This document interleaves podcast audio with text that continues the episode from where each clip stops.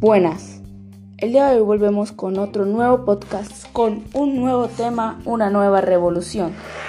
Hoy venimos con la revolución científica, el origen del pensamiento científico occidental, a mediados del siglo XVI y XVII. Comencemos.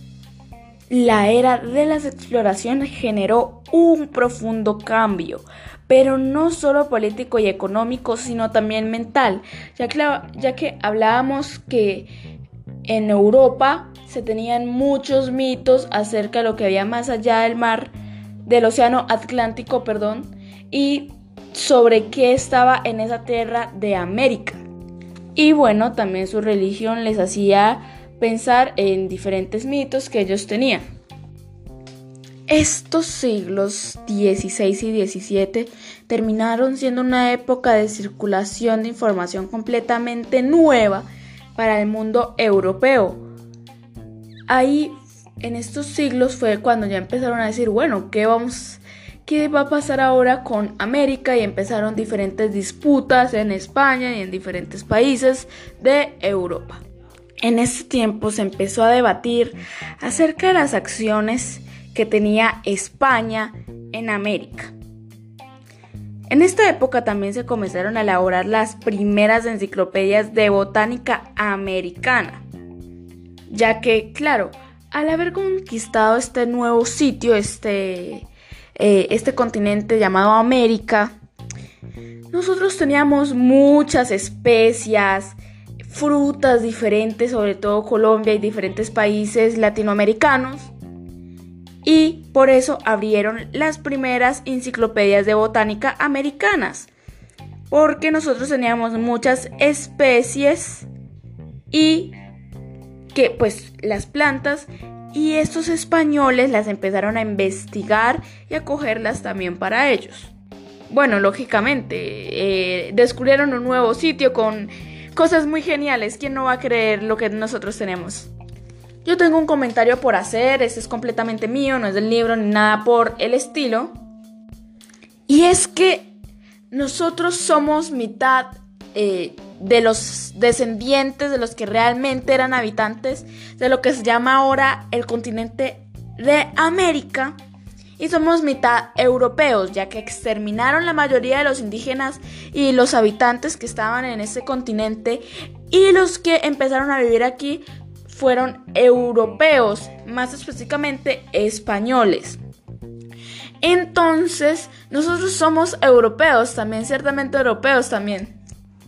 Y bueno, empezaron más avances en la cartografía, en poner expandir más los mapas, ya que... Y aquí es cuando conocemos una de las personas que contribuyó a decidir el nombre de América, llamado Martin Walt C. Moeller. Y ahora sí vamos a ver cuáles fueron los primeros avances para el mundo en el siglo XVI en la revolución científica. Número 1 la cartografía del planeta, ya que pues descubrieron un continente completo, súper grandote y pues es muy necesario colocarlo en un mapa.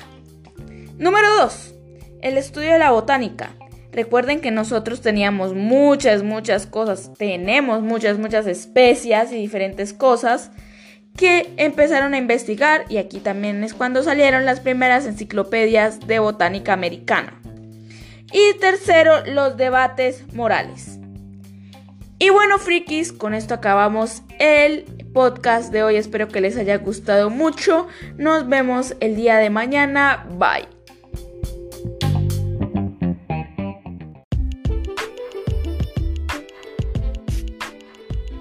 Buenas.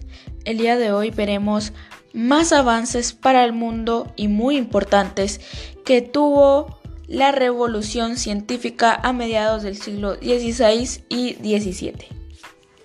Recuerden que este podcast es basado en el libro de Diana Uribe que se llama Revoluciones. Y sin más preámbulos, comencemos. En esta época no existía el término de científico, por lo cual, a pesar de que muchísimos en ese tiempo eran lo que ahora llamamos científicos, habían alquimistas, botánicos, astrólogos, teólogos, todos por igual, no, no existía esa persona que se llamara científico. Solamente habían personas que tenían diferentes conocimientos y se, especializaban en eso. Y acá acabamos en la revolución científica en el siglo XVI, pasaremos al siglo XVII. En 550 años toda la concepción que se tenía sobre el mundo natural cambió para siempre en Europa y esto es lo que llamaremos ahora la revolución científica. En ese siglo XVII empezaron a nacer muchos filósofos, por lo cual se empezaron a, empezaron a sacar diferentes teorías del mundo, como por ejemplo según la física aristotélica, la Tierra estaba ubicada en el centro del sistema solar porque los elementos de agua y tierra la hacían pesada, mientras que el aire y los astros estaban compuestos de, elementos ligeros. Así que como ya sabemos, en nuestra actualidad, en nuestro mundo, los físicos fueron una parte muy importante del mundo para cambiar tanto las ideas de diferentes personas y para el planeta también nos sirvió mucho los filósofos ya por sus diferentes teorías y como dije, sus formas de pensar. Así que sabemos más o menos de qué va a tratar ese podcast, ¿no? Sobre Galileo Galilei, Jonas Kelper, mm, Isaac Newton, las cosas de gravedad y todo esto acerca de la Tierra. Así que sigue escuchando si quieres saber más de este tema. Por eso empiezan a ser importantes la masa, el peso y la velocidad.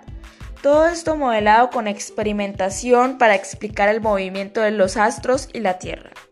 El mundo natural empezó a ser considerado un mundo de materia inerte que podía ser explicado por un sistema de fuerzas, pesos y contrapesos. Esta visión fue la que articuló todos los experimentos y el cambio de paradigmas y así de la concepción que se tenía en el mundo cristiano de que la Tierra era el centro del sistema solar. Y ya, pues obviamente después de varias, eh, varios experimentos, varios análisis, varias teorías y pruebas también, se pasó a que el Sol era el centro del universo. Por la misma época, Evangelista Torricelli inventó el barómetro, un instrumento para medir la presión atmosférica. Y se demostró que de hecho el aire tenía volumen y peso. Algo que para ese entonces, hasta cuando se, este señor Evangelista Torricelli lo creó, no se cree, o sea, se creía que el viento que, o sea, no era nadie acá en este mundo, no servía para nada, solamente se respiraba y listo no tenía espacio, ¿sí? En el mundo, pero se demostró que tenía volumen y peso. Mientras tanto, entre sus varios planeamientos, René Descartes creó un plano en el que se podía especificar la posición de cualquier punto en un espacio tridimensional. Vea pues, este continúa siendo válido para cualquier modelo matemático, físico, estadístico, etc. O sea, esta señora, aunque bueno, creo que señora voy a investigarla eh, antes de seguir con este podcast. Digamos que es una señora, o sea, hizo algo que en la actualidad sigue siendo igual de importante, porque bueno, hay muchas cosas que en la actualidad que se hicieron anteriormente ya es mandado a recoger, como digo yo. Acabo de investigar quién es René Descartes y es un filósofo de Estocolmo, Suecia. Así que estaba equivocada yo, es un filósofo y es hombre. Unos años después, Isaac Newton formuló una ecuación matemática, el principio de la teoría de la gravitación universal, con el cual efectivamente se midió y estableció la gravedad como una fuerza que afectaba a todos los cuerpos por igual dentro del sistema solar. Décadas después, Ferdinand Lavoisier llegó a la conclusión de que había un elemento llamado oxígeno que transformaba la materia a través de la oxidación. Ah, o sea que esta persona... Ah, ok. O sea que esta persona demostró que había un elemento llamado oxígeno que transformaba la materia a través de la oxidación. ¡Wow! O sea, sí sabía que eso pasaba, pero no sabía que esta persona lo había hecho. Mm, bastante interesante.